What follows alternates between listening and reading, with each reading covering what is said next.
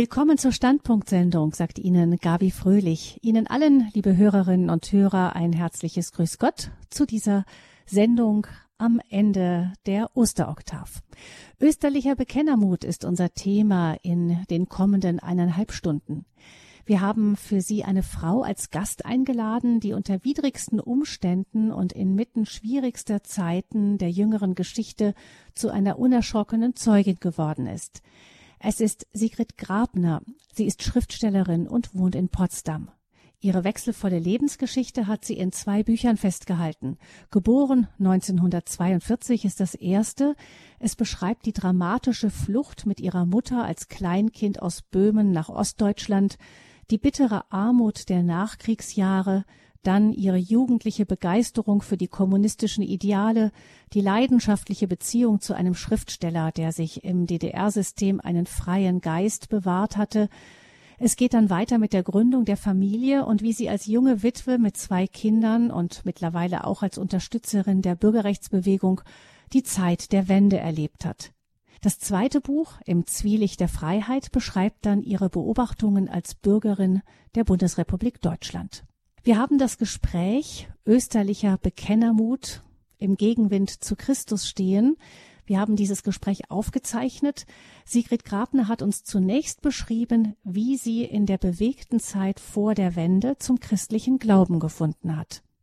Ja, das ist ja eine lange Geschichte. Ich bin ja getauft. Meine Eltern waren katholisch, mein Vater allerdings nur praktizieren. Ich habe den Religionsunterricht besucht und bis zur Kommunion geschafft, aber durch einen äh, pädagogisch unbe begabten Pfarrer äh, wurde ich, sage ich mal so, aus der Kirche herausgetrieben. Ich bin also nicht mehr hingegangen, weil mich die säkularen Versprechungen auf eine bessere Welt mehr überzeugten als äh, die, wenn auch schönen Geschichten von Josef und seinen Brüdern oder der Arche Noah oder Jesus-Geschichten.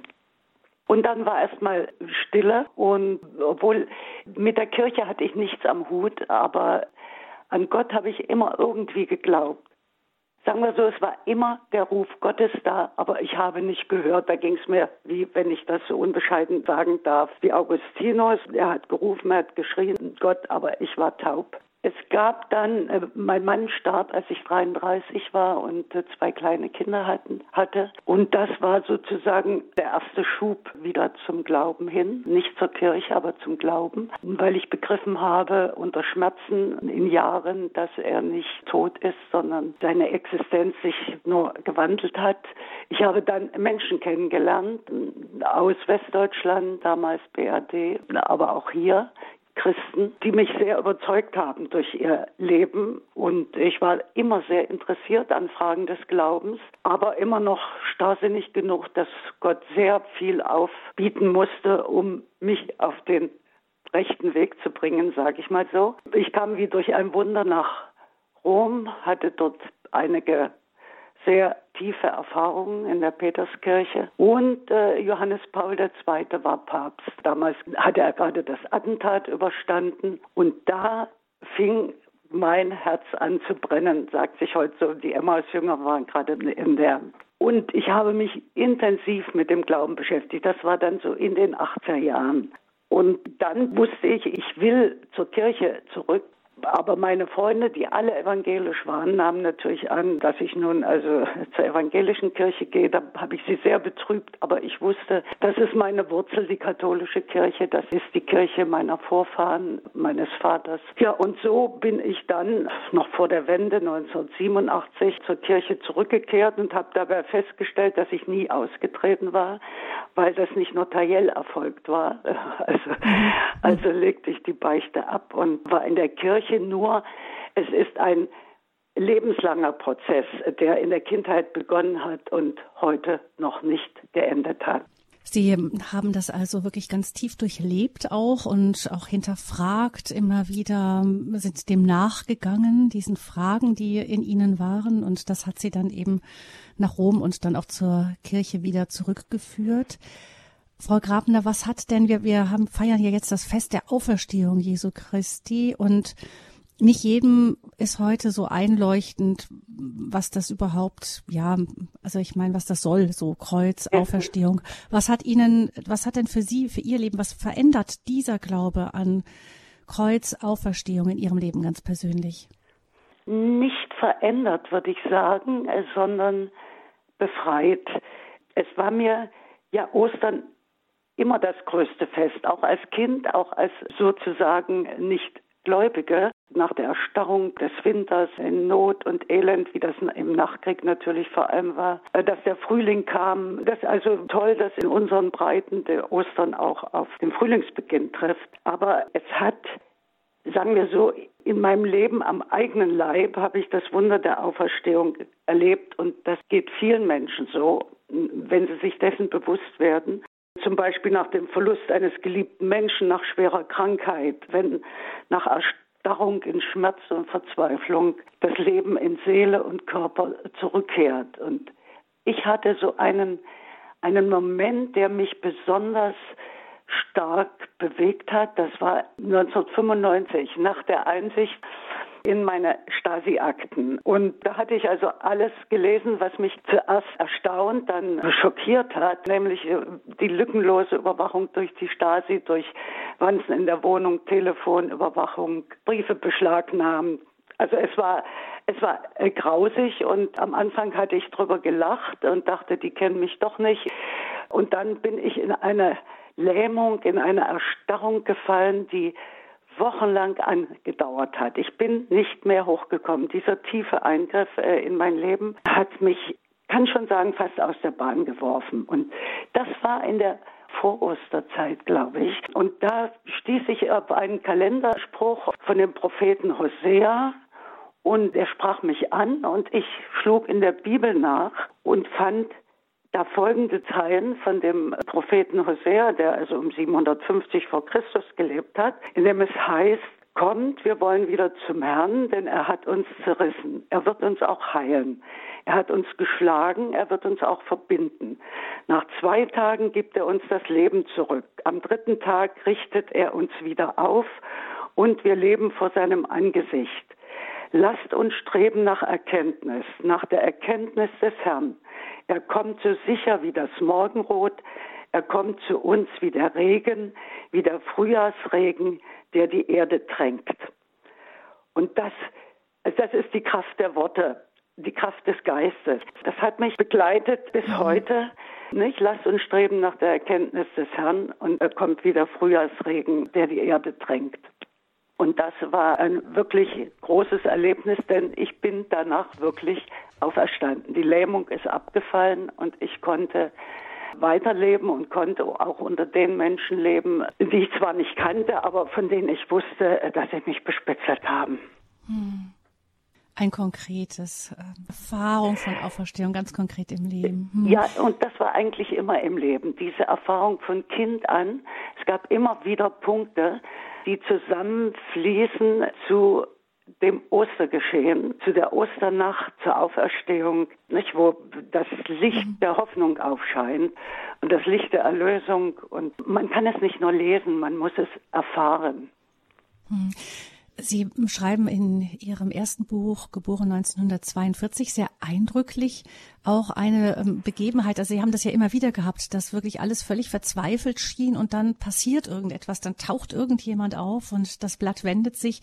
Eine Geschichte ist mir sehr eindrücklich in Erinnerung, wie Sie Ihre Mutter damals in ihrer großen Verzweiflung auf der Flucht, in der ganzen Not irgendwann versucht hat, sie und sich selbst umzubringen, indem sie in so ein, in einen Teich gestiegen ist mit ihnen als Kleinkind auf dem Arm und sie dann geschrien haben und dann wirklich jemand vorbeikam und sie beide wieder aus dem Wasser geholt hat. Das sind alles so Momente, wo dann, also Gott nimmt einem nicht die Schwierigkeiten des Leid, aber aber immer wieder passieren Dinge, die einen dann doch wieder rausholen, das Blatt wenden, einen neuen Weg eröffnen. Ja, genau. Das ist, äh, das ist eine, eine Kette von Erfahrungen, die sich erst zusammenfügt in der Rückschau eigentlich.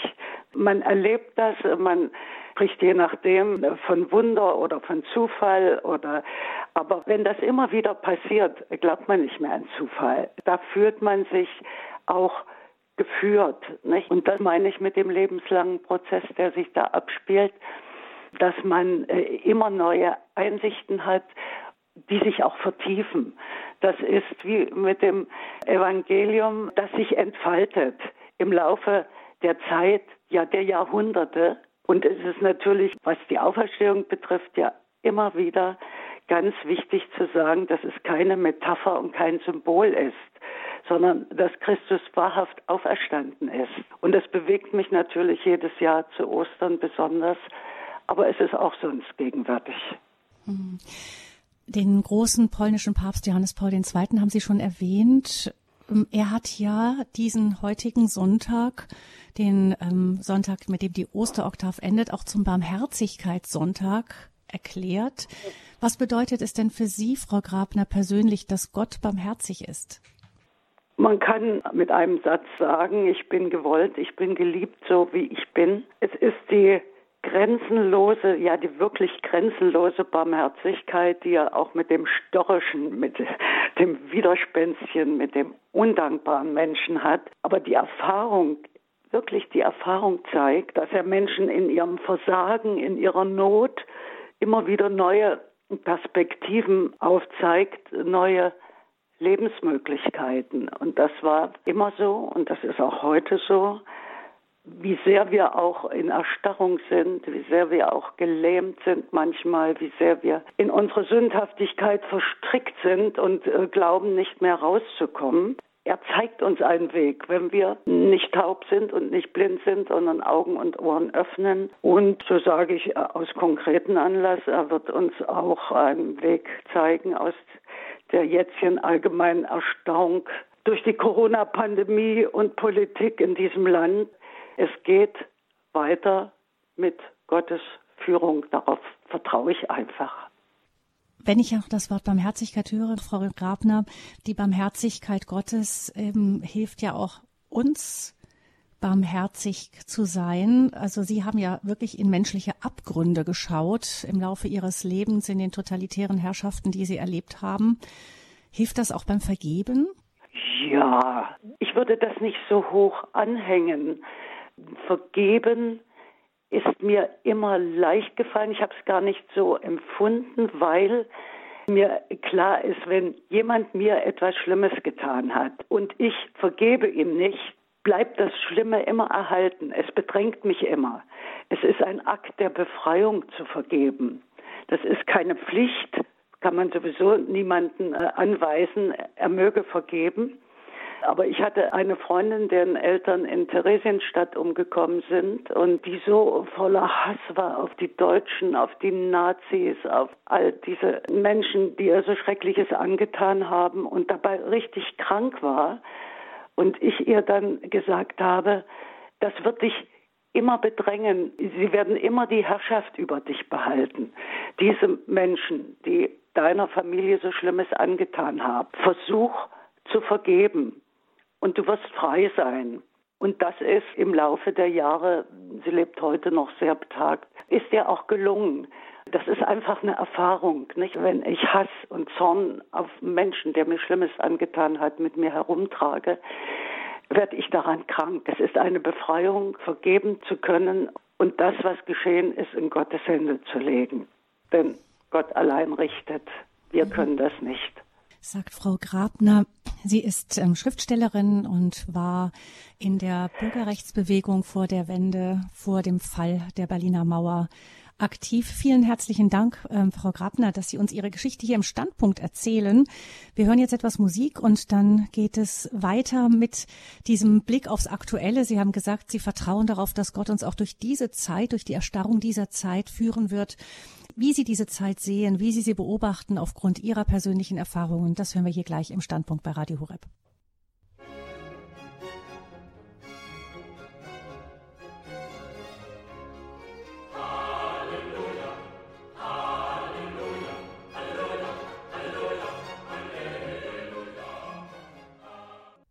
Österlicher Bekennermut, im Gegenwind zu Christus stehen. Das ist das Thema heute Abend hier im Standpunkt bei Radio Hureb.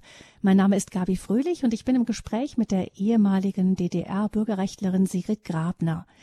Sie haben uns, Frau Grabner, von Ihrem Weg zum Glauben erzählt, aber auch davon, wie es für Sie zunächst ein Schock war zu erfahren, wie intensiv Sie über viele Jahre hinweg von der Stasi bespitzelt worden waren. Hat Ihr Leben mit Flucht und dann unter dem totalitären Regime der DDR Sie so geprägt, dass Sie Politik und Regierungen eher kritisch hinterfragen als andere, vielleicht als wir im Westen Deutschlands? Ja, äh, ich hatte ja die Möglichkeit, durch meinen Mann, der im Jahr 1911 geboren ist, den Blick noch zu weiten auf die Weimarer Republik, die Nazi-Zeit, die ich ja nicht bewusst erlebt habe, sondern nur als kleines Kind. Und durch meinen Vater, der in der österreichischen ungarischen Monarchie 1888 geboren ist. Das heißt, es ist meine Geschichte geworden, weil ich die Zeit und die Lust hatte, zuzuhören und mich damit auseinanderzusetzen, was sie erzählt haben. Und äh, so kann ich also auch gewisse Muster in der Politik verfolgen, wie sie sich auf das Leben der Menschen ausgewirkt hat. Das sind schon interessante Erfahrungen, die ich natürlich auch dem verdanke, dass ich nun inzwischen 79 Jahre alt bin, fast. Und das hat äh, vor allem meinen Blick kritisch geschärft. Und so bin ich in die kritische Linie gekommen, die dann eben heute auch wieder in gewisser Weise ist.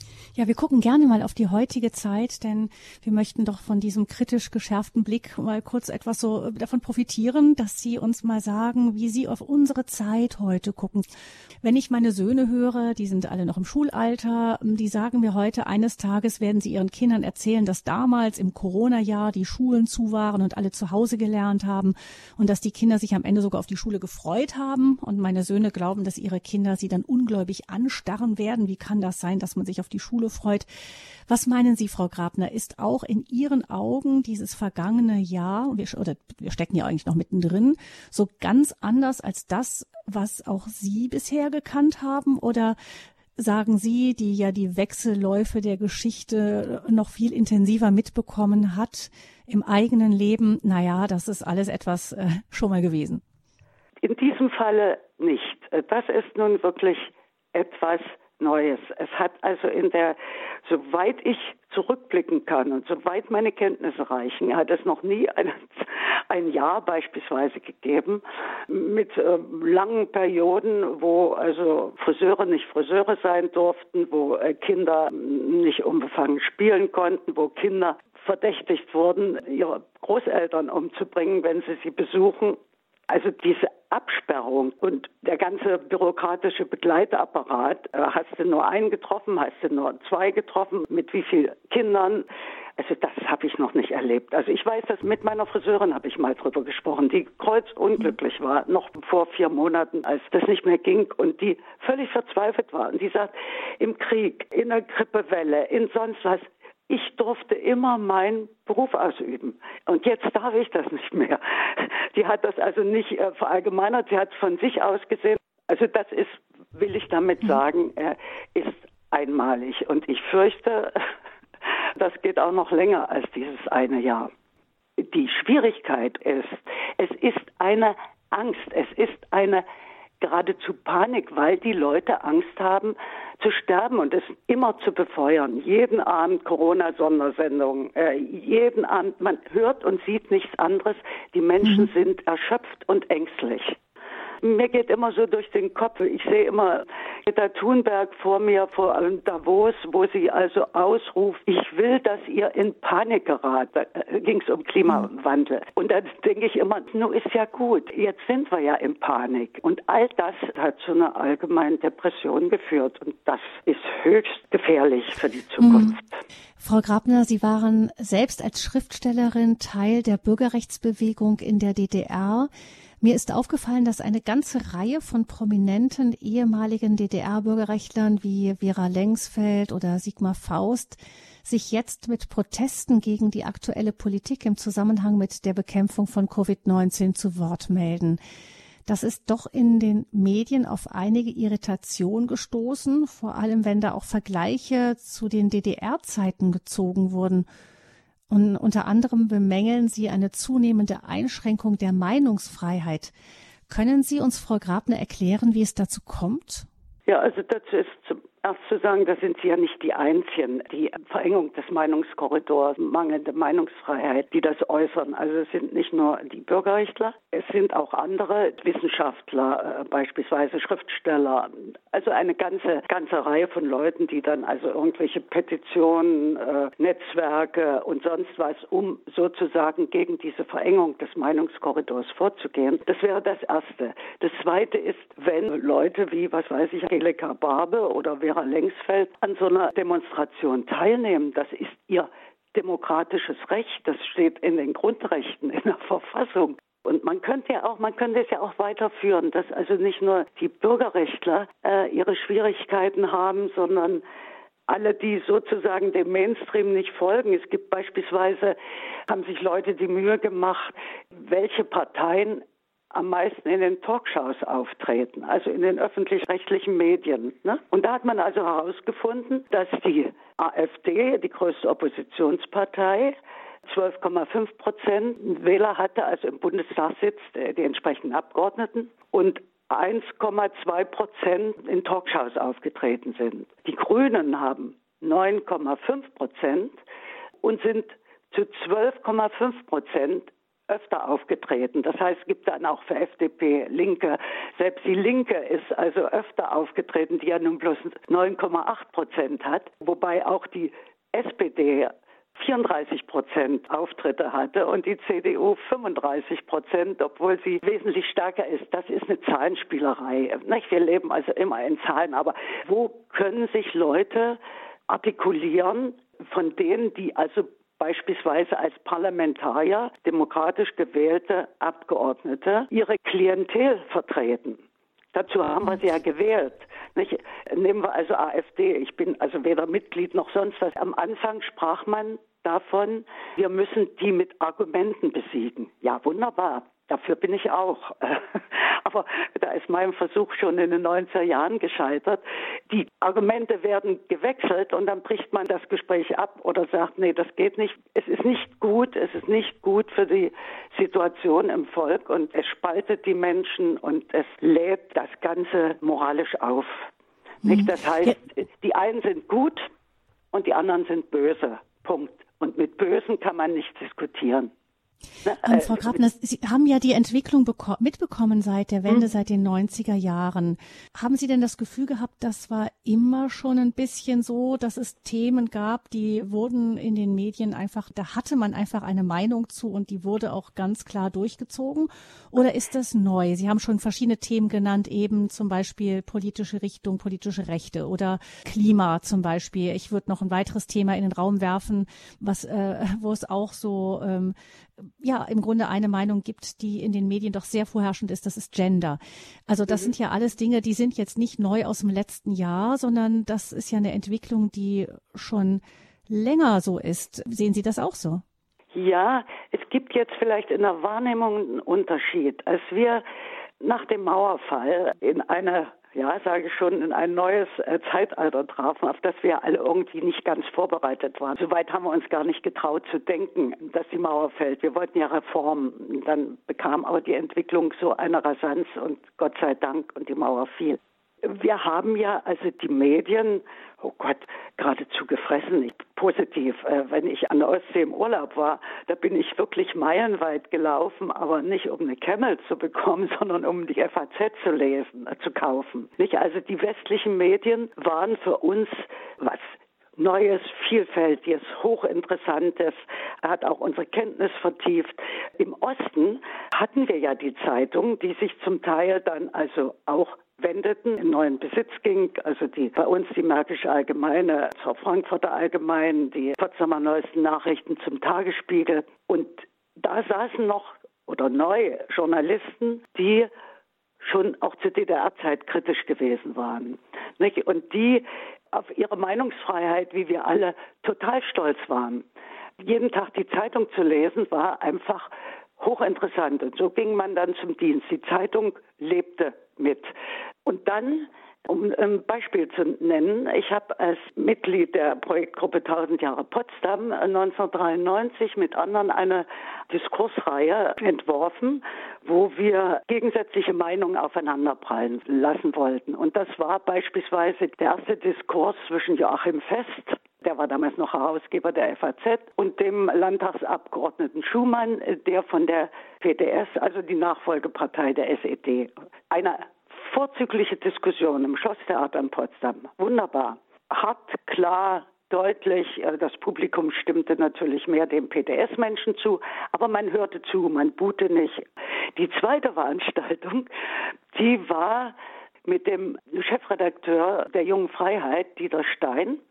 Professor Schöps vom Mendelssohn-Zentrum und Alfred Grosser, der französische Politikwissenschaftler. Und Dieter Stein war sozusagen der Teufel. Dieter Stein war damals 26 Jahre alt, vor 30 Jahren. Ich habe vorher mit ihm Vorgespräch gehabt. Ich wusste schon, uh, das wird durchaus brenzlig. Ich wollte also klargehen, hier kein Antisemitismus, kein Nazi und sonst wie. So war er ja bekannt gemacht durch die anderen Medien. Ich fand, das war ein sehr belesener junger Mann, der also bereit war, sagten, ja wunderbar, machen wir. Und das trug ich vor beim Oberbürgermeister und der sagte, das geht gar nicht. Kommt überhaupt nicht in Frage, dass der Dieter Stein hier bei uns diskutiert. Ja, habe ich ihm gesagt, wenn wir nicht mit dem Andersdenkenden oder Gegner reden, müssen wir ihm den Kopf einschlagen. Anders geht's nicht. Aber wir leben in einem Land. Wir müssen uns verstehen lernen. Wir müssen äh, begreifen, was der andere will, warum er das will. Nein, Schluss. Und dann hat er also die ganze Reihe verboten. Es war 1993. Und daraufhin habe ich, das hat mich wütend gemacht, habe ich einen langen Artikel geschrieben, Potsdam eine Stadt der Toleranz, Fragezeichen. Und die Potsdamer Nachrichten, die also zum Tagesspiegel gehörten, die haben das groß auf der ersten Seite diesen Artikel veröffentlicht mit meiner Kritik am Oberbürgermeister, dass so nicht geht und dass wir uns verstehen müssen und begreifen müssen, auch den Andersdenkenden. Und das war schon erstmal toll, aber was passiert? Darauf kriege ich einen Anruf von einem SPD-Menschen aus der Landesregierung, und der verlangt von mir, er stammt aus dem Westen, ich solle mich distanzieren von meinem Artikel. Das ginge so überhaupt nicht. Eine halbe Stunde haben wir diskutiert und ich habe ihm erklärt, dass das so nicht geht und dass ich mit Grosser gesprochen hätte, mit dem Alfred Grosser, und der gesagt hat, in meinem Leben bin ich noch nie irgendwo ausgeladen worden. Das passiert mir zum ersten Mal. Ich hätte mit dem äh, Stein, mit jedem anderen diskutiert. Ne? Und da war mir also klar, ich gehe ganz naiv ran an die Meinungsfreiheit. Wir waren so glücklich. Ne? Also Freiheit ist auch Verantwortung. Nicht? Also diese Entwicklung war erkennbar. Die Zeitungen waren aber interessant und ich habe sie bis äh, ich glaube 2015 habe ich sie dann abbestellt, weil ich sie nicht mehr ertrug. Seitdem habe ich also keine Tageszeitung mehr. Aber die ganze Zeit hatte ich sie und das war wichtig. Das gehörte zum Leben, zur Meinungsbildung. Also das heißt, hier hat sich im Laufe der Jahre, ich würde sagen vielleicht so ab 2010 oder so, etwas deutlich verändert. Hm. Und wie würden Sie das versuchen zu greifen, was sich da genau verändert hat? Ist es die, das Selbstverständnis des Journalismus? Ja, also ich würde die, die Journalisten nicht samt und sonders, sag jetzt mal, das ja, über einen Kamm scheren. Hm. Über einen Kamm scheren, überhaupt nicht. Hm. Denn ich kannte Journalisten in der DDR auch. Und mit denen konnte man sich prima privat unterhalten. Aber in der Zeitung schrieben sie was anders. Und warum schrieben sie was anders? Es war nicht jedermanns Sache, aber die mir deutlich erklärten, ich habe den Job, ich habe eine Familie.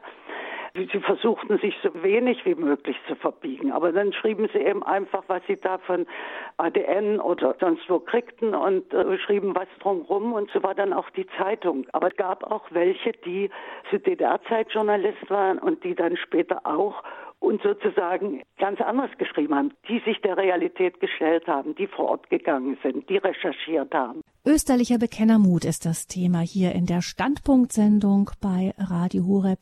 Im Gegenwind zu Christus stehen. Wir sind verbunden in dieser Sendung mit Sigrid Grabner. Sie war in der DDR als Schriftstellerin unter den Bürgerrechtlern, ist Autorin von dem Buch Im Zwielicht der Freiheit und davor noch auch das Auto biografisch geprägte Buch Jahrgang 42, das ihre Geschichte erzählt von der Zeit der Vertreibung aus der ähm, jetzigen Tschechischen Republik, dem Gebiet hier eben erst in die DDR, dann die Zeit in der DDR, jetzt eben als Schriftstellerin im Vereinigten Deutschland. Sigrid Grabner wie auch andere ehemalige SED-Kritiker ist besorgt über die Entwicklung in den letzten ja, Jahrzehnten, kann man eigentlich schon sagen, haben Sie gesagt, Frau Grabner, hin zu einer Meinungsfreiheit, die immer mehr eingeschränkt wird. So erleben Sie das. Vielleicht gucken wir jetzt noch einmal ein, vielleicht gucken wir jetzt erstmal auf die Bereiche, wo Sie sehen, das ist ja nicht in allem so. Also ich meine, wenn wir über das Wetter reden oder so, sind wir vielleicht weniger eingeschränkt. Da sagen Sie, da geht es schon mit dem Klima los. Aber ähm, es gibt ja unverdächtige Gebiete und sogenannte verdächtige Gebiete, würde ich das nennen. Wo sehen Sie denn so Tabuzonen in der öffentlichen Meinung, wo es immer schwieriger wird, offen über seine Meinung zu reden, ohne in die Ecke der Bösen geschoben zu werden? Oh, da gibt es äh, eine Reihe. Ich würde also die Elefanten im Raum, wie man sie nennt, äh, zuerst benennen. Das ist also das Problem Flüchtlinge, Energiepolitik, Gender, Abtreibung, Lebensrecht. Ja, mhm. damit soll es erstmal belassen sein. Beispielsweise Flüchtlinge, da fragen natürlich viele danach. Es fing ja an mit Asyl. Asylpolitik. Und das ist völlig okay, dass man äh, Menschen äh, hilft oder sie aufnimmt, wenn sie politisch oder anderweitig verfolgt werden. Das begann ja mit Syrien. Ne? Und das war also mhm. alles okay. Und dann kam also die, äh, sprach man nicht mehr von Asylanten, sondern von Flüchtlingen. Und dann, heute spricht man von Migranten. Das wird sozusagen alles in einen Topf geworfen.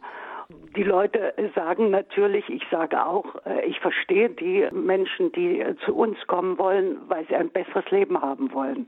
Würde ich auch so machen. Na, wenn es mir schlecht ginge und ich nehme an, irgendwo ging es mir und meinen Kindern besser. Nur, es ist nicht mehr überschaubar, warum jemand aufgenommen wird oder nicht. Es gibt kein Einwanderungspolitik mit bestimmten Vorgaben, wie was weiß ich in Kanada, Australien, anderen Ländern. Wer ist Asylant, wer ist Flüchtling, wer ist Migrant und die Zahl nimmt zu. Die Wohnungsnot wächst und die Leute stellen da Zusammenhänge her. Aber darüber wird nicht diskutiert. Das ist also die eine Frage. Energiepolitik äh, ist die andere Frage mit den höchsten Strompreisen Europas oder sogar der Welt. Und dann beziehen wir also unseren Atomstrom aus Frankreich oder den Kohlestrom aus Polen, weil unsere Windräder äh, irgendwann nicht mehr ausreichen und wir immer mehr Kraftwerke abschalten. Ist auch so eine Frage, worüber öffentlich nicht diskutiert wird. Bei Gender wird überhaupt nicht diskutiert, weil äh, das wird eine Sprache, die irgendwo ersonnen worden ist in Universitäten von Gender-Professorinnen oder anderen Leuten. Das kriegen wir also mit. Äh, Sternchen, Doppelpunkt, in und innen, Ministerpräsidenten und Ministerpräsidentinnen. Man muss das jedes Mal sagen. Ich muss es nicht sagen, aber äh, beispielsweise bestimmte Arbeiten an der Universität werden eben nur angenommen äh, oder es wird verlangt zunehmend, dass sie gegendert sind. Und dass also jemand bestimmt, ob er nun heute Mann ist oder morgen Frau oder übermorgen sonst was, das begreift überhaupt keiner. Also das ist aber, das ist zur Politik geworden und sie wird durchgesetzt. In den öffentlich-rechtlichen hören wir dann eben die Ministerpräsidentinnen, also dieses abgehackte. Mhm. Das sind also echte Tabuthemen von in Berlin gegen äh, Abtreibung und Euthanasie äh, demonstriert wird, also die Lebensrechtler auf die Straße gehen, da macht man es ganz einfach.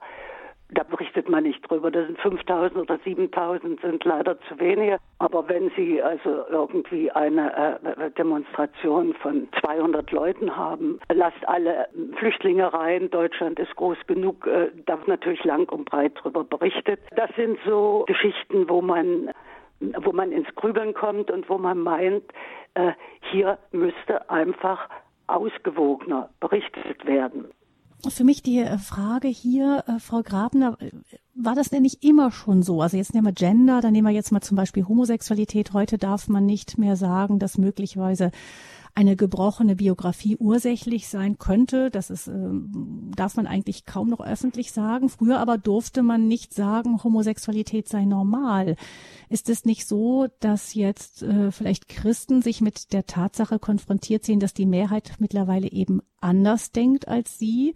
Und uns das früher einfach nicht aufgefallen ist, weil es, äh, dass es immer schon Tabus gab, nur waren das eben diejenigen, wo wir uns nicht dran gestört haben? Ja, also was den Fall Homosexualität betrifft, äh, war natürlich ein, ein großer Wandel. Äh, früher war es, äh, wurde es strafrechtlich verfolgt, dann nicht mehr. Während heute, wie Sie sagen, man homophob ist, äh, dass man also Homosexuelle ablehnt, wenn man nicht aus ethischen Gründen oder religiösen Gründen damit nicht einverstanden ist. Äh, das ist eine Entwicklung, die also ziemlich schnell gegangen ist. Das betrifft aber eben nicht nur Homosexualität, das betrifft auch andere wie Ehe für alle und wie gesagt das Lebensrecht. Mhm. Und die Christen kommen da natürlich jetzt in eine, in eine schwierige Situation, von der sie befürchten müssen, äh, dass sie auch in eine strafrechtliche Situation mhm. kommen. Mhm. Es gibt ja in Finnland einen Fall von einer hohen Politikerin, die also vor Gericht äh, zitiert wird, weil sie für das Lebensrecht eintritt. Nicht? Also für die, dass der Mensch lebt von der Befruchtung an. Da, ja, da muss man eben die Stimme erheben, wenn man äh, strafrechtlich deswegen verfolgt wird. Äh, ja, dann kommen wir als Christen in eine Situation, die wir schon kennen aus der Geschichte. Aber dennoch nochmal der Einwand, früher wurde eben Homosexualität strafrechtlich verfolgt. Ja, das ja. ist ja, da gab es eine andere ja. Meinung, die vorherrschend war und da gab es dann auch Minderheiten, Meinungsminderheiten, die dafür belangt werden konnten. Also das heißt, es hat sich an sich ja nicht dann unbedingt geändert, sondern nur der Inhalt von dem, was man für akzeptabel hält, hat sich geändert. Ja, klar. Früher war das also verboten. Die Mehrheit war damit einverstanden. Dann haben sich die Homosexuellen dagegen gewehrt mit Recht, finde ich, dass es nicht geht, dass sie strafrechtlich verfolgt werden. Und heute äh, ist das gekippt nach der anderen Seite. Und meine Meinung oder die der Christen hat sich nicht geändert, jedenfalls die sich mit dem Problem beschäftigt haben. Äh, für die waren Homosexuelle eben Menschen, deren Würde zu achten war. Ich kenne auch bei Katholiken, bei evangelischen, frommen Christen Homosexuelle, die das eben nicht ausgeübt haben, die aber homosexuell sind trotzdem. Nicht? Und die sich auch dazu bekennen, die leben eben zölibatär. Das ist einfach so, weil er eben Christ ist. Ne? Ja, es ist ein eigenes Thema und äh, wahrscheinlich muss man da schon wirklich tiefer in die Materie ja. eintauchen, um das überhaupt nachvollziehen zu können. Ich kann nachvollziehen, dass das für jemanden, der ja den ganzen kirchlichen Kontext nicht kennt, dass das auch ein Schock ist, wenn das von ihm verlangt wird. Aber ich ja. möchte vor allem an der Stelle festhalten, dass Sie jetzt nicht sagen, Frau Grabner, eben die früheren Tabus waren die besseren und jetzt sind wir in, äh, bei Tabus gelandet, mit denen ich nicht mehr einverstanden bin, sondern Sie sagen, dass damals eben Menschen, auch andersdenkende Menschen verfolgt wurden oder auch strafrechtlich belangt wurden, weil die Mehrheitsmeinung etwas anderes dachte. Das war auch nicht in Ordnung. Also es geht wirklich darum, dass die Freiheit da sich äh, selber auch eine, eine Gewissensentscheidung zu treffen, dass die wesentlich ist. Es sind gesellschaftliche Übereinkommen, die in Gesetze gefasst werden. Und mit denen kann man einverstanden sein oder nicht einverstanden sein. Und deswegen äh, hat ein Homosexueller eben protestiert oder seine Anwälte oder was weiß ich gegen die Strafrechtsverfolgung. Und heute wehre ich mich dagegen, wenn ich sage, Homosexualität, das gibt es aber nicht. Die Mehrheit gab es in allen dekadenten Gesellschaften, dass ich dann ein Hassredner bin und die Gefahr laufe, eben strafrechtlich verfolgt zu werden. Ne? Das ist, dass immer alle Menschen mit allem mit allen Gesetzen einverstanden sind. Das gibt's einfach nicht. Das fällt auch nicht unter Tabu, sondern das fällt eher unter gesellschaftlichen Wandel. Aber religiöse Einstellungen fallen nicht darunter. Paulus, das Wort des Paulus gilt eben heute noch und das Evangelium gilt eben heute noch. Der Christ wird also die Obrigkeit anerkennen, der Obrigkeit geben, was des Kaisers ist äh, und Gott geben, was Gottes ist. Dazu muss er sich einfach positionieren und das wird er oder äh, muss er eben tun. Ne? Ich würde da gerne gleich noch mal etwas näher darauf eingehen, eben wie wir als Christen mit ähm, diesem gesellschaftlichen Wandel gut umgehen können aus Ihrer Perspektive, Frau Grabner. Vielleicht noch eine Sache vorher. Und zwar, Sie haben ja gesagt, Sie sind vielleicht dadurch, dass Sie in der DDR gelebt haben, dass Sie totalitäre Regime mitbekommen haben, in manchen Punkten etwas aufmerksamer, achtsamer und entdecken dann immer wieder auch Parallelen zu damals, die Sie aufhorchen lassen und sagen, oh, da fängt an, ein Wind zu wehen, ähm, der muss uns auf den Plan bringen eigentlich. Was sind so Indizien dafür, ähm, wo Sie sagen, das geht weg von unseren Freiheiten, den Freiheiten, die Voraussetzung sind, dass wir gut Demokratie leben können? Und wo geht es hin in eine Richtung, dass ähm, diese Freiheiten uns langsam vielleicht peu à peu genommen werden, vielleicht ohne dass wir es so merken. Ich denke, dass Sie eben als diejenigen, die im Osten die ehemalige DDR noch am eigenen Leib erlebt haben, vielleicht manchmal da so aufmerksamer sind, noch als die jüngeren Generationen oder wir aus dem Westen. Wo sehen Sie, Frau Grabner, ähm, Warnsignale? Naja, das größte Warnsignal ist sicher die Verfasstheit des Bundestages.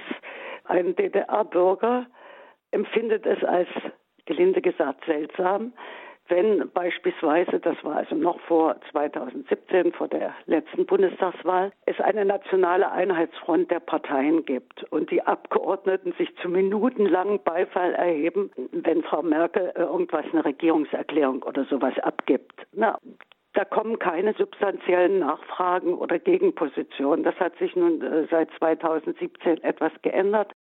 Das hatten wir also in der DDR auch. Äh, nicht? Also wie gesagt, wir hatten ja, wir hatten auch fünf Parteien: die LDPD, mhm. die CDU, NDPD und natürlich die aus SPD und KPD entstandene SED. Aber das war genauso. Ne? Also das äh, zumindest äh, hat man da als ein ungutes Gefühl. Und, äh, also das heißt, wenn so Einstimmigkeit, so eine wirklich einhellige Meinung in wesentlichen Dingen immer ständig herrscht. So ist, so ist es, nicht? Weil, weil sie ja von unterschiedlichen Menschen gewählt worden sind.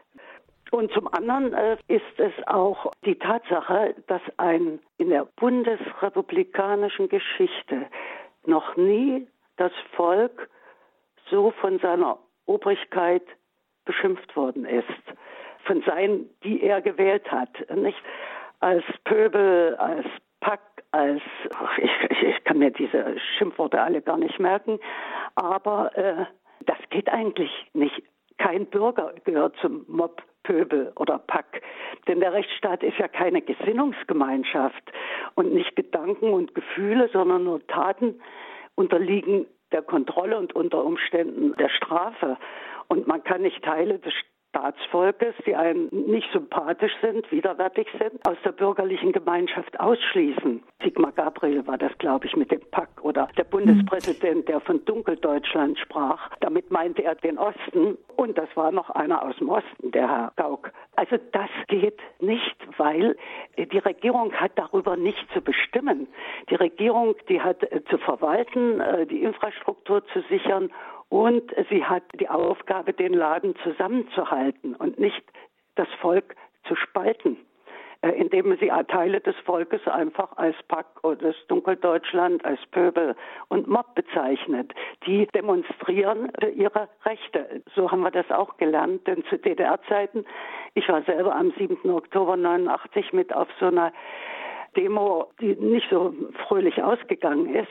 Und am nächsten Tag las ich das alles in der Zeitung. Das sind Volksverhetzer, das sind Kapitalistenknechte, das sind, ach, was weiß ich, was da alles stand und mhm. wie sie die Bürger geängstigt hätten. Also das stößt natürlich im Osten mit seiner Diktaturerfahrung auf besondere Sensibilität, aber ich glaube auch jeder denkende Mensch im Westen, der demokratisch gesinnt ist, mag sich nicht damit abfinden. Also das heißt, das eine, wir haben gehört, das eine ist diese übereinstimmende Meinung die in der breiten Öffentlichkeit eben zu einem bestimmten Thema da ist und im Grunde Widerspruch abgewertet wird. Mhm. Keine inhaltliche Auseinandersetzung haben wir vorhin schon gehört. Das sind so Alarmsignale. Und ich höre jetzt auch daraus, Frau Grabner, die Wortwahl, also welche Worte wie benutzt werden.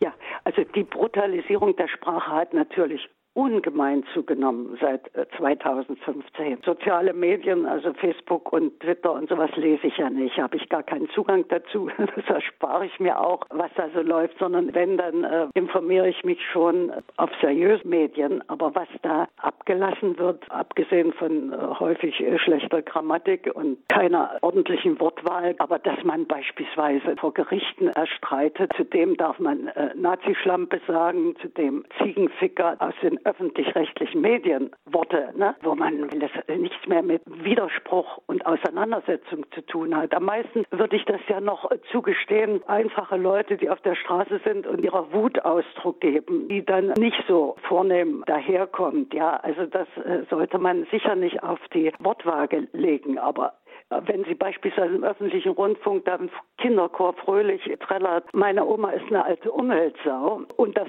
geht als Satire durch, gut, aber dann ein freier Mitarbeiter desselben Senders erklärt per Twitter, das ging nun auch durch die diverse Medien, nicht eine alte Umweltsau, sondern sie ist eine alte Nazisau. Nicht, äh, Nazi ist man ja ganz schnell und das finde ich schon sehr, sehr gefährlich. Hm. Also das heißt, da werden, wird nicht mehr sachlich gesprochen, sondern man verarbeitet sehr schnell mit persönlicher Verunglimpfung. Ja. Ja, das ist also diese Verunglimpfung und zugleich die moralische Aufladung. Nicht? Der Unterschied zwischen guten und schlechten Menschen und die guten Menschen sind, die meiner Meinung sind und die schlechten Menschen sind, die anderer Meinung sind. Nicht? Also das, die Würde des Andersdenkenden einfach herabzuziehen. Hm. Es ist ja auch so, dass je nachdem, welche Wortwahl ich für etwas treffe, drücke ich ja auch etwas politisch aus. Ich erinnere mich im Nahostkonflikt, da ist es immer ganz äh, wichtig, wie was bezeichnet wird. Also mhm. sind etwas besetzte Gebiete oder sind etwas die Siedlungen oder äh, nennt man das dann die Palästinensergebiete oder nennt man es anders? Und ja. je nachdem, wie man es ausdrückt, transportiert man eine Botschaft mit. Ja. Das ja. ist ja bei uns in Deutschland auch aktuell gar nicht anders. Ja, ja, natürlich. Und es war eben auch zu DDR-Zeiten nicht anders. Ich erinnere mich, da war ich vielleicht 17 oder 18 noch in der Schule, Oberschule, und da sagte ich etwas, Wahrscheinlich, weil ich Westen gehört habe, Radio oder so. Da sprach ich im Staatsbürgerkundeunterricht von Ostblockstaaten. Das fiel mir gar nicht auf. Nicht? Das sind also die wir. Na, da war aber was los.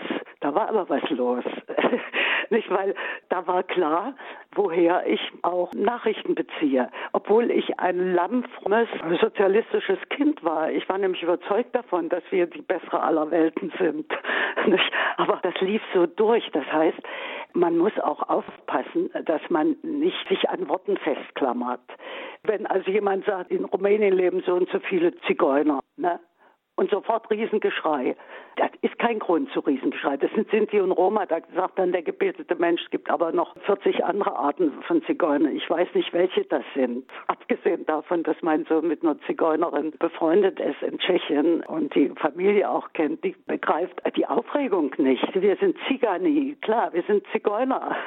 Und das ist doch nicht schlecht, dass ein Zigeuner ist. Genauso wie ein Schwarzer, was man aber eben auch nicht mehr sagen soll, sondern man soll dann eben sagen, sagen, das ist ein POC, ein People of Color, dann hören wir auf zu reden. Der Mensch, der also nicht ununterbrochen sich über solche Worte auseinandersetzen muss oder der also die weibliche Form irgendwo vergessen hat, zu sagen, dass der also gleich ein Antifeminist, Anti, ich weiß nicht was ist. Also da kommen wir also hin zu einer geistigen Lähmung. Es gibt keine Denkverbote, die kann kein Staat verfügen, aber es führt zu einer Schere im Kopf.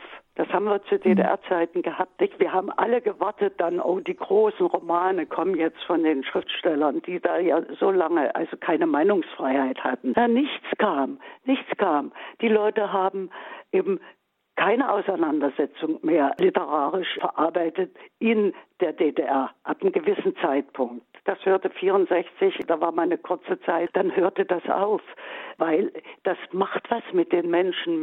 Sie denken schon dann in diesen Formen, die sie ununterbrochen hören, die ihnen aufgedrückt werden, für die sie bestraft werden, wenn sie sie falsch benutzen. Ich habe dem gegengesteuert äh, in der DDR.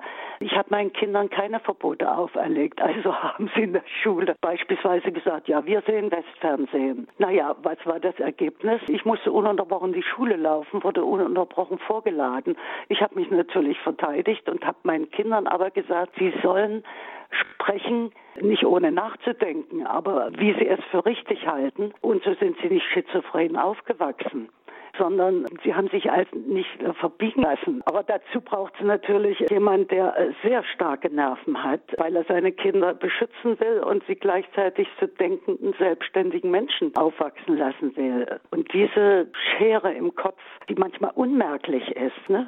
Ich lerne ja langsam auch, dass ich, also lange habe ich nicht gewusst, was ist POC. Immer war von POCs die Rede. Nicht, dass ich dann gelernt habe, Leute aus Afrika sind also Peoples of Color. Mhm.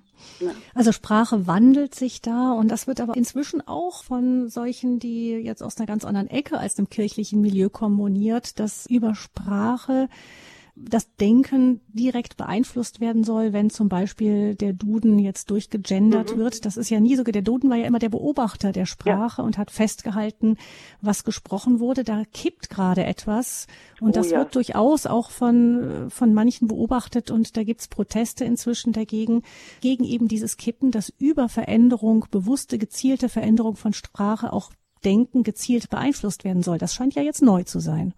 Naja, gut, wir haben, was weiß ich, 180, fast 200 Gender-Professorinnen. Die müssen ja irgendwas tun. Also beschäftigen sich auch mit Sprache, wie man die beeinflussen kann. Das ist ja überhaupt das große Ziel jener, die nicht nur Staat verwalten, den Laden zusammenhalten wollen, so eine funktionierende Gesellschaft gibt, sondern sie wollen ja uns, das Volk, erziehen, bessern, in eine bessere Zukunft führen. Also muss man sie erziehen. Und das kann man beispielsweise unter anderem über die Sprache, über dieses, wie heißt das heute, Nudging, das Beeinflussen, Framing, das sind alles so englische Begriffe. Oh Gott, wie habe ich die gelernt erstmal, weil man nie weiß, was dahinter steckt, hinter dieser unverständlichen Sprache. Das habe ich inzwischen begriffen und äh, finde das eine nicht gute Entwicklung, weil der Staat ist nicht dazu da, seine Bürger zu erziehen, sondern er ist ihnen verpflichtet, dass sie ihr Auskommen haben, ihre Arbeit haben, dass sie sich frei bewegen können, dass sie sich frei äußern können. Das ist in Gesetze gegossen. Aber wenn man dann beispielsweise anfängt, ein Netzwerkdurchsetzungsgesetz zu beschließen, nicht? Hassrede muss unterbunden werden. Die Hassrede bei Google und Facebook und die sind verpflichtet zu löschen. Jetzt frage ich mich, was ist Hassrede? Nicht? Wer bestimmt, was Hassrede ist? Wenn ich also sage, ich bin mit einer bestimmten Politik nicht einverstanden, denn das unterdrückt die Menschen, knechtet sie. Ist das jetzt eine Hassrede oder ist eine Hassrede, wenn ich sage, du Nazi-Schlampe, dich müsste man vergasen? Nicht? Also das verstehe ich ja noch, weil das gegen die Würde des Menschen geht. Aber die Berichte über die Löschung im Internet, da werden nun ununterbrochen Gerichtsprozesse geführt, dass die Leute wieder online kommen. Und irgendwann wird man dann an die Blogs rangehen, mhm. weil jemand bestimmt, ich weiß nicht wer, dass das Hassrede ist. Im, Im, Zweifelsfall, Frau Grabner, gibt es dann eine Ethikkommission. Ja, da ist wieder die Frage, nicht, wie ist sie zusammengesetzt? Also bis jetzt sind es ja noch Gerichtsentscheide, aber man hält auch am besten den Mund, wenn man Angst hat, das Falsche zu sagen und es gar nicht so meint. Heute regt man sich über die Stammtische von früher auf. Das war doch eine prima Einrichtung. Da redete jeder, wie er wollte und damit war ein gewisser Abfluss von, was weiß ich, nicht Einverständnis, Wut, Zorn, Humor. Während heute kommen die Denunzianten dazu, dass ich melde also, dass die Hassrede von dem und dem, das melde ich an die Amadeo Antonio Stiftung oder ansonsten welche, die damit beauftragt sind, solche Denunziationen aufzunehmen und sie weiterzumelden. Also, also das erleben Sie jetzt auch wieder, das haben Sie ja auch erlebt in der DDR. Sehen Sie, dass da Denunziantentum sich langsam breit macht bei uns? Ja, auch im Zusammenhang mit Corona. Dass statt einer da also drei zu Besuch gehen zu einer Person oder dass da Leute sind, irgendwo feiern und das denunzieren äh, und dann die Polizei anrückt und äh, die zerstreut oder. Äh Wobei ich denke, ich gehe, wenn ich mich hineinversetze in denjenigen, der so etwas tut, wird er sich wahrscheinlich ähnlich fühlen in dem Moment wie jemand, der ähm, jemanden denunziert, der einfach mit viel zu hoher Geschwindigkeit über die Landstraße braust und andere gefährdet dabei. Ich vermute, dass die Menschen, die das tun, auch das Gefühl haben, wirklich einer Pflicht nachzukommen, um die Allgemeinheit zu schützen. Das würde ich jetzt mal wohlwollend unterstellen. Ja, klar, die sind immer fürs Gute. Ich will doch nur dein Gutes. Nur, das ist eben das Unterscheidungsvermögen zu entwickeln. Beispielsweise, ich bin so aufgezogen worden, meine Kinder sind so aufgezogen worden. In der Schule petzen geht nicht. Das darf man nicht machen. Wenn dir was nicht passt, dann sprich mit dem, den du verpetzen willst. Oder halt den Mund. Nicht, aber es geht nicht petzen und denunzieren. Ich würde auch nicht, äh, wenn ich also auf der Autobahn oder Landstraße, wenn da jemand an mir mit großer Geschwindigkeit vorbeifährt, ist das aber verantwortungslos und sagt noch vielleicht irgendwas Schlimmeres, aber ich würde ihn nicht melden. Das ist was anderes, wenn ich Zeuge werde von einer Straftat das ist was anderes. Dann sage ich der Polizei oder dem Gericht, was ich gesehen habe. Nicht? Hm, vielleicht geht das auch durcheinander, eben, dass man Straftat und Ordnungswidrigkeit und so weiter ja. gar nicht mehr unterscheidet. Ja, ja genau. Ne? Es, es, gibt noch einen Punkt, den ich eben gehört habe bei Ihnen, Frau Grabner. Ich habe schon ein paar Mal gehört, man weiß nicht so richtig. Wir sind ja in einer Zeit, in der es unglaublich viele Regeln und Verordnungen gibt und ähm, die auch ständig geändert werden. Ich erlebe in meinem Umfeld da auch eine große Unsicherheit, was ist jetzt überhaupt erlaubt und was nicht. Also zum Beispiel im privaten Raum treffen, für wie viele sich da alles immer alles in die ganzen Veränderungen einzulesen, ist sehr schwierig. Das erscheint mir auch als eine Ursache von Unfreiheit zu sein, dass man sich eher vorsichtshalber doch noch mal mehr beschränkt, als es vielleicht unbedingt nötig wäre, einfach weil man Angst hat, es könnte Konsequenzen haben. Ja, das ist eine Inflation auch von Gesetzen. Nicht? Also ich bewundere mich ja immer über die Rechtsanwälte. Die Wälzer werden ja immer dicker. Was äh, gilt, was gilt nicht. Jetzt in der Corona-Zeit ist das natürlich ganz offensichtlich geworden, weil in schneller Abfolge ja immer neue Verordnungen kommen oder außer Kraft gesetzt werden, Maske gut, Maske schlecht, äh, anderthalb Meter, nein, lieber fünf Meter, da so und so viele Leute in der Kirche, nein, lieber gar nicht. Die Menschen haben ja nur damit zu tun, Regeln einzuhalten. Natürlich mit dem Ergebnis, irgendwann schlägt es um und es richtet sich keiner mehr danach. Ich sprach mit einer, die 90 geworden ist, gestern in München, mit einer guten Bekannten wie hast du das denn gemacht zu deinem Geburtstag und so? Naja, sagte, das war irgendwie anstrengend. Zu mir durften ja keine, nur immer einer kommen. Die hat aber eine große Familie und Freunde. Naja, dann kam also der eine dann, der andere dann. Zum Frühstück bin ich wohin gefahren, obwohl es mir schwer fiel, aber da waren zwei und ich war ein Gast. Da ging das. Gegen Corona ist ja auch geimpft, aber das gilt ja heute noch gar nicht. Wissen wir ja, dass also jemand, der zweimal geimpft worden ist, man weiß ja nicht, ob er nicht doch anstecken könnte. Das ist ja alles noch so unsicher. Und so sind die Leute völlig wirr im Kopf. Sie sind ja sehr, sehr geduldig. Wir haben ja in Berlin gehabt, dass man also die Rodelbahn zerstört hat, weil da Kinder gerodelt haben, weil es mhm. die schönen Tage waren, der Schnee. Da habe ich äh, gesehen, wie ein Hubschrauber übers Eis flog, um die Kinder zu vertreiben, die über den zugefrorenen See Schlittschuh laufen gegangen sind. Ich frage mich, und die Frage habe ich auch schon öffentlich gestellt, wie hat die Menschheit überlebt bis heute? Nicht ohne all diese Vorsichtsmaßregeln. Wir haben gesehen, es gibt also verschiedene so Alarmsignale, die Sie wahrnehmen, eben die große Einstimmigkeit im vielen, eine ja verbale, immer größere verbale Ausfälligkeiten, persönliche Angriffe statt inhaltliche Auseinandersetzung, dann auch eben so viele, viele Regeln, die sich ständig wandeln, die zu einer Verunsicherung führen, was ist überhaupt noch erlaubt, was ist nicht erlaubt? Gewisse Tabus haben wir gesehen. Ich meine, Sie hatten nochmal das Stichwort alternativlos in den Raum gestellt. Ja, das habe ich ja zum ersten Mal von der Bundeskanzlerin Merkel gehört, das Wort alternativlos. Nicht diese Politik ist alternativlos oder das und das ist alternativlos. Es war mir unbekannt, dass Politik alternativlos sein soll.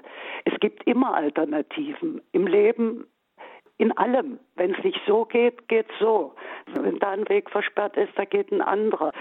Das Wort alternativlos widerspricht dem Leben. Dem Leben, das vielfältig ist, das mal nach dort, nach dahin geht, das sich entwickelt, das verkümmert. Äh, aber alles hat eine Alternative. Und das ist, ja, es ist mir einfach unverständlich. Mhm. Österlicher Bekennermut haben wir diese Sendung genannt. Wir sehen, Frau Grabner, Sie sind auch immer ein politisch denkender Mensch gewesen, nicht nur jemand, der geistlich auf der Suche war und dann in der katholischen Kirche Heimat gefunden hat. Wie erleben Sie denn die Rolle der Kirche der Christen jetzt in dem Ganzen? Also in der Wendezeit, zu Zeiten der DDR, haben Christen eine durchaus wichtige Rolle auch gespielt. Nicht die einzige, aber eine wichtige Rolle. Mhm. Wie sieht es jetzt aus? Wie nehmen Sie das Christentum, die Kirchen jetzt wahr? Schwierige Frage. Die Kirchen sind müde. Also diese, wie soll ich es nennen, in unserem Land auch diese Staatsfrömmigkeit des Personals, natürlich nicht alle, soll man auch nie verallgemeinern. Es gibt also durchaus Bischöfe, die den Mund aufmachen, aber nicht so wie zu DDR-Zeiten. Und das ist der Unterschied. Zu DDR-Zeiten fühlte man sich in der Kirche aufgehoben und man musste sich keine Predigten anhören über Klimaschutz, äh, Umweltschutz, Flüchtlingspolitik, all das, was ich woanders auch schon höre und hören kann, sondern ich will gestärkt werden für meinen Weg durch die Welt, äh, indem ich einmal in der Woche wenigstens einen Gottesdienst feiere, wo ich das Gefühl habe, dass es nicht also dazu da ist, dass wir uns ja alle einig sind und so fröhlich sind, sondern um Gott die Ehre zu erweisen, um mit ihm Verbindung aufzunehmen durch Pfarrer, die, sag mal das dumme Wort, authentisch sind, denen ich auch vertraue. Das hat sehr nachgelassen. Das alte Personal kampfgestählte Personal der katholischen Kirche aus DDR-Zeiten ist abgetreten, aus Altersgründen. Waren wunderbare Pfarrer, wunderbare Bischöfe, zu denen man gehen konnte, die einen auch beistanden, wenn man also Schwierigkeiten mit dem Staat hatten oder Eltern ihre Kinder nicht auf die Oberschule schicken durften oder in das Studium verwehrt wurden. Sie gaben immer dem Kaiser, was des Kaisers ist, aber eben auch Gott, was Gottes ist. Und diesen Eindruck habe ich jetzt nicht so. Und die Gottesdienstbesucher bei uns beispielsweise, wo früher die Kirche immer voll war zu Gottesdiensten, zwar dreimal am Sonntag und einmal am Sonnabend, das hat sich schon vor Corona gelehrt. Und das wird sich nach Corona noch weiter lehren, weil viele Menschen sich einfach verlassen gefühlt haben, weil die Pfarrer mehr geredet haben oder die Kirche mehr über die Gesundheitsgefahren geredet haben, als äh, über das Seelenheil der Gläubigen. Das heißt ja nicht, dass man also nun äh, Hygieneregeln vernachlässigen soll, aber dass beispielsweise so etwas wie Seelenheil noch eine Rolle spielt und Gott die Ehre zu geben, Gott zu loben. Ja, also das hat sich ziemlich, ist am Verflüchtigen, wie es im Westen unseres Vaterlandes ist, weiß ich nicht. Aber hier im Osten sehe ich das auch. Die Alten sterben weg und die Jungen werden weniger. Aber das liegt nicht daran, dass die Kirche nicht zeitgemäß wäre. Im Gegenteil. Sie versucht ja immer ganz modern zu sein. Und genau das stößt die Leute ab. Sie wollen sowas wie ewige Wahrheiten, Seelenheil, Gott, Jesus Christus. Das wollen sie in der Kirche leben und erleben. Und da habe ich also, muss ich sagen, meine Schwierigkeiten. Die Kirche ist für mich keine Umweltorganisation, wie wichtig Umwelt auch ist. Und sie ist keine politische Organisation. Sie soll sich weder in die Politik einmischen, noch soll sie sich von ihr bestimmen lassen, sondern sie soll Gott loben und ehren und Hirten der Gläubigen sein. Frau Grabner, wenn Sie, Sie, wir hören jetzt auch, Sie sagen durchaus nicht das, was bequem ist, sondern Sie sagen das, was Sie für wahr und richtig halten und Sie sagen es auch dann, wenn Sie Widerspruch kriegen. Mhm. Ähm, spielt Ihr Glaube in all dem eine Rolle? Eine sehr große Rolle. Eine sehr große und befreiende Rolle, weil ich kann genau den Punkt sagen, wo mir das bewusst geworden ist, wo ich noch gar nicht wieder ganz zur Kirche zurückgekehrt war. Zu DDR-Zeiten war ein Riesenschild an der Hauptpost und da stand dran, die Lehre von Marx ist allmächtig, weil sie wahr ist. Und da fasste ich mich an den Kopf und fragte mich, ja, was ist das denn? Das stimmt nicht. Und es ist auch verlogen, was hier aus der Lehre von Marx, wie auch immer, zur Politik gemacht wird.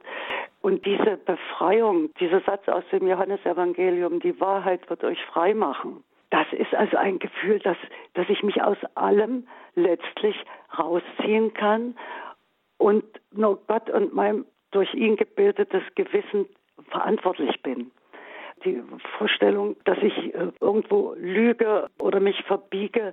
Man muss nicht immer alles sagen, aber was man sagt, das sollte ehrlich sein und nicht gelogen und dass man sich ja viel freier fühlt. Ich meine, man muss nicht hin und her und rechtfertigen und so, ja, äh, eure Rede sei ja, ja, Nein, nein, das ist also sozusagen der Kern, auf den es geht. Äh, wobei immer wenn ich das sage, was ich meine, auch natürlich das Gegenüber im Blick habe und nicht verkünde, so bin ich und das musste schlucken, sondern ich versuche auch den anderen oder eine Situation aus sich heraus zu verstehen. Denn der andere ist ja auch Gottes Geschöpf oder äh, im Glauben mein Bruder, meine Schwester. Das ist klar, darauf gehe ich ein und versuche auch das, was ich meine, verständlich dem anderen darzustellen, beziehungsweise ihm auch entgegenzukommen. Wie in der Politik, so auch im menschlichen Leben, können wir nicht sagen entweder oder, nicht, sondern man muss Kompromisse schließen, sie dürfen nur nicht faul sein. Und der Mensch ist immer mehr als seine Meinung. Und so kann jemand, der mir widerspricht und sagt, was Sie da sagen, da kann ich nicht mit, außerdem äh, kriege ich da Ärger, dann frage ich warum. In vielen kann ich ihn auch verstehen. Aber diese Wahrheit und dieses Evangelium bedeuten mir, das muss ich schon so sagen, von Jahr zu Jahr mehr. Beispielsweise der Satz, der für mich auch aus dem Evangelium sehr wichtig geworden ist, gleicht euch nicht dieser Welt an, sondern wandelt euch und erneuert euer Denken. Das heißt auch, ich muss mich auch bei aller Kritik an der Kirche, an äh, anderen Positionen wandle ich mich. Das heißt, das ist Leben. Leben ist Wandlung, Entwicklung, Bewegung. Wir gewinnen neue Einsichten, vertiefen sie. Und das finde ich im Christentum, habe ich im Christentum gefunden und finde ich weiter im Christentum. Das ist meine Stärke, auch wenn ich keine Messe besuchen kann und in der Diaspora lebe und kaum Katholiken hier kenne. Aber das ist für hm. mich ganz wichtig. Und das sagen Sie auch mit fast 80 dann? Ja, ja, ja. Nachdem ich so lange weg war von der Kirche, nach meinen schlechten Erfahrungen, sagen wir also zwischen 15 und 30, ne, und dann die Annäherung wieder begonnen habe, das war aber vielleicht, Gott schreibt auch auf krummen Zeilen gerade, und ich musste meine Erfahrungen in der Welt erst machen, ehe ich dazu kam. Nicht, es war keine geradlinige Entwicklung im Glauben, sondern eine auch des Widerspruchs, des Unverständnisses. Aber das Leben hat mich belehrt und Gott hat mich nicht losgelassen. Dafür danke ich ihm. Und ich danke Ihnen ganz herzlich, Frau Grabner, dass Sie uns hier aus Ihrer langen, langen Lebenserfahrung in unterschiedlichsten Gesellschaften und politischen Kontexten erzählt haben, wie Sie ebenso das christliche Grundverständnis des Bürgers verstehen. Vielen, vielen herzlichen Dank Ihnen und wir wünschen Ihnen von Herzen weiterhin alles, alles Gute und Gottes Segen. Ich danke Ihnen, Frau Fröhlich. Das war im Standpunkt bei Radio Horeb die Schriftstellerin und ehemalige DDR-Bürgerrechtlerin Sigrid Grabner. Sie hat uns an diesem Sonntag am Ende der Osteroktav davon erzählt, wie sie aus ihrer christlichen Grundhaltung heraus versucht, kritisch, unabhängig und mit innerer Freiheit auf die Welt und unsere aktuelle Zeit zu schauen. So manche Entwicklung in unserer Gesellschaft bereitet ihr dabei aus ihrer Erfahrung mit totalitären Regimen heraus Sorge, aber gleichzeitig stehen am Ende immer auch die Lebensfreude und die Hoffnung. Immer wieder hat Sigrid Grabner im Laufe ihrer wechselvollen Geschichte Gottes Führung erlebt und erfahren, dass Gott den Menschen und die Menschheit auch auf krummen Wegen begleitet. Das wollen wir hier am Ende auch so stehen lassen. Das Gespräch mit Frau Grabner haben wir aufgezeichnet. Österlicher Bekennermut im Gegenwind zu Christus stehen war das Thema heute im Standpunkt. Gabi Fröhlich verabschiedet sich von Ihnen, liebe Hörerinnen und Hörer. Ich wünsche Ihnen noch einen gesegneten Sonntagabend.